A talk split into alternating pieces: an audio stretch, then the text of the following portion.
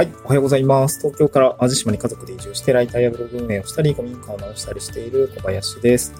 今日は、ま移住の仕方、ノウハウみたいな話をしたいなと思います。まあ、具体的なノウハウの話というよりは、まあ、移住するにあたって、まあ、地方移住僕もしたんですけど、地方移住するにあたってこんなことがあったとか、こんなことが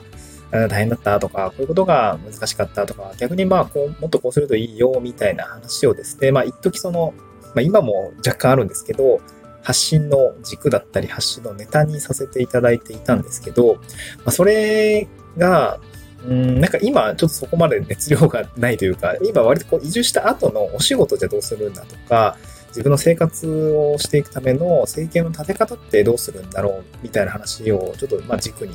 うん、話をしていた、あのずっと、あ、こういう発信をしたりとか、X の内容も割とこう本当に仕事、個人に仕事を受けるためには、うん、どうするべきなのかっていうところでお話をしていたんですけど、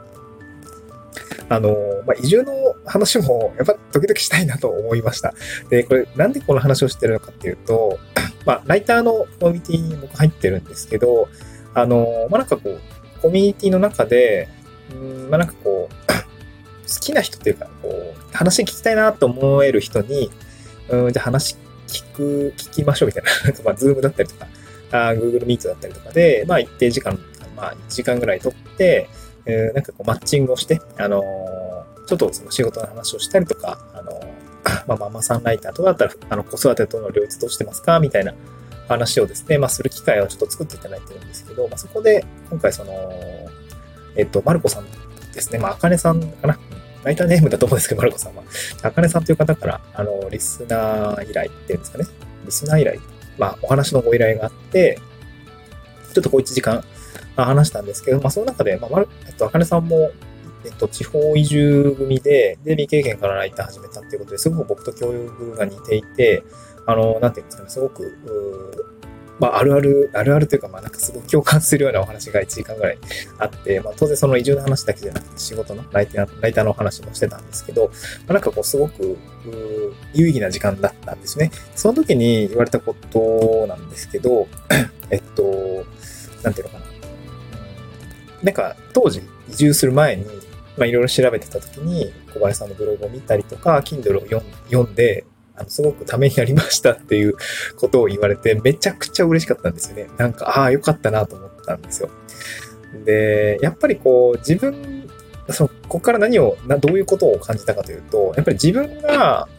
学んだこと、経験したこの体験談みたいのって、めちゃくちゃ、こう、意味のあることというか、まあ、社会的意義もそうだし、個人的にこう感謝される経験にもなると思うんですけど、なんかすごく、うん、価値あることなんだなと、なんか今更、あの、思いました。なんか、そう、最近その X の発信とか、こういう音声配信もそうなんですけど、なんかこうね、自分の中で、別に役に立つこと言えてないぞ、みたいな、なんかそういう感覚があって、ちょっとこう、口ごもるうん、そしてつぶやきごもるっていうんですかね、なんかこう、発信の軸が、ああ、ないなないなとか思いながら、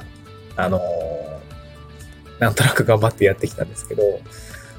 まあなんかその、まあ聞く、今も発信の時間はわかんないんですけど、今までやってきたことが少し報われた瞬間があったので、なんかすごくよかった、なんか刺さる人には刺さってたのが、ね、すごく実感できた経験で、すごく良かったでした。なんかこう、まあ、Kindle も出して良かったなと思うし、ブログも書いて良かったなと思うし、今今はこうしてライターとして発信をしたりとか、まあ、個人事業主として発信をしてあの、お仕事してるんですけど、まあ、ちょっとその、今自分がやってることだったりとか、やってみた、やってみたらどうなったのかみたいな経験って、まあ、ちょっとあんまり発信できていない状況だったので、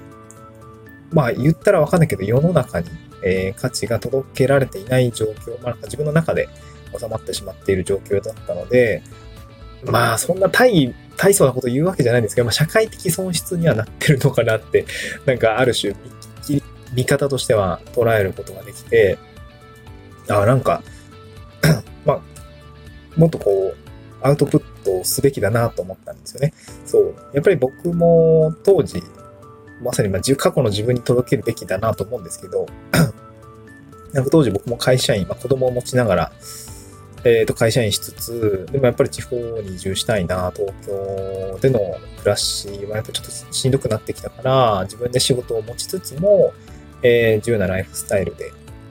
まあ、自由なライフスタイルっていうか、まあ、自分で選択権のあるライフスタイルですよね。なんかそういうところをやってみたいな、あとはまあ本当に挑戦してみたいな、新しい経験がしてみたいなと思って、地方移住を考えたりとか、まあ、そこでの仕事の立て方ですね、政権の立て方を、まあ、果たして他の人どうやってるんだろうかみたいなことってすごく悩んだんですよね。あの、無理じゃねとか、どうやってんのとか いくらあったら生活できんだよみたいな、そのなんか移住後の仕事どうすんねん問題みたいな感じで僕はずっと思っていて、だから移住した人、だからちょっと未来の、少し自分の未来を言っている人がどういう感じでこう生計を立てているのかっていうところが非常に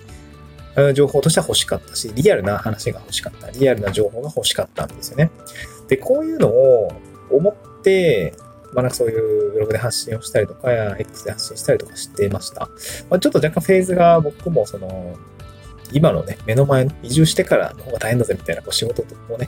えー、協力隊の3年間の収入がなくなった後のお仕事もどうするんだっていうところで、やっぱ今はそういうところが一番メインになってきてはいるんですけども、やっぱりこう、自分の経験って、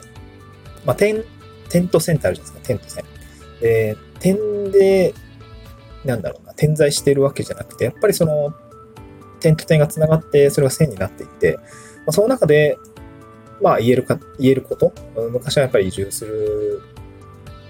仕方がわからなかったりとか、失敗したらどうしようとか、まあ、子供いながらどうすんねんとか、まあ、あと、この前の街づくりのワークショップでもなんか少し話したんですけど、いや、移住するときの子供の、その、なんていうの、保育園入れるタイミングと仕事辞めるタイミング、合わせるの無理ゲーじゃねみたいな、そういう話してたんですけど、めちゃくちゃ難しいからでもやっぱりそこで 僕も経験してみて、やってみた結果、なんかこういうところに気をつけた方がいいっていうところがやっぱ確かに見えてきたんですね。ですけど、そういう体験談ってやっぱ発信しないんですよね。やっぱその、じ自分が過ぎ去っちゃったらさ、まあ、喉元も暑さす、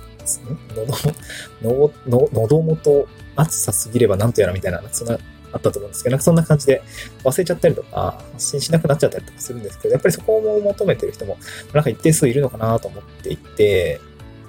うん、まあなんか、まあやるかどうかは置いといてね、思っているなと思っていて、なんかそういう、まあ、直接こう、なんていうのかな、自分の発信を届ける人と、届いていた人と話すことができて、なんかすごく報われたというか、ああ、やっぱりこう、やってよかったなって思ってたんですよね。で、やっぱりやってよかったなと思っただけじゃなくて、やっぱこれからもそういうのって届けたいなと思ったし、なんかこう、うん、なんか、やっぱりやりたいことが増えましたね、また。いろいろや、やりたいなと思ってることができてない状況なので、うん、なんか、全部やりたいなと思うんだけど、まあ、全部はできないかな。やっぱり優先順位つけたりとか、もちろん自分の生活が苦しくならないように、しっかり優先順位をつけてやりたいなと思うんだけど、やっぱなんかそういう話が、やっぱり直接人と喋るっていいですよね。なんかそういう機会をもっとこう、つけて、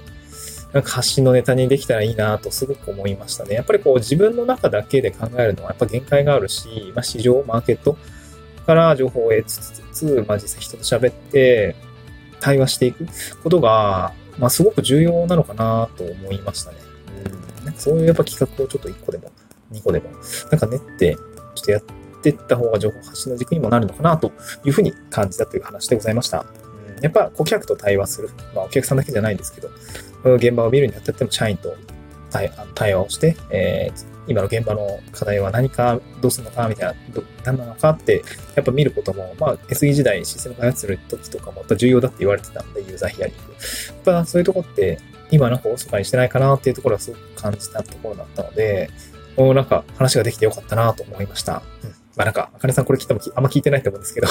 あのー、話してくれてありがとうというような話で、え、今日はおしまいにしたいなと思います。はい。また次回の収録でお会いしましょう。バイバイ。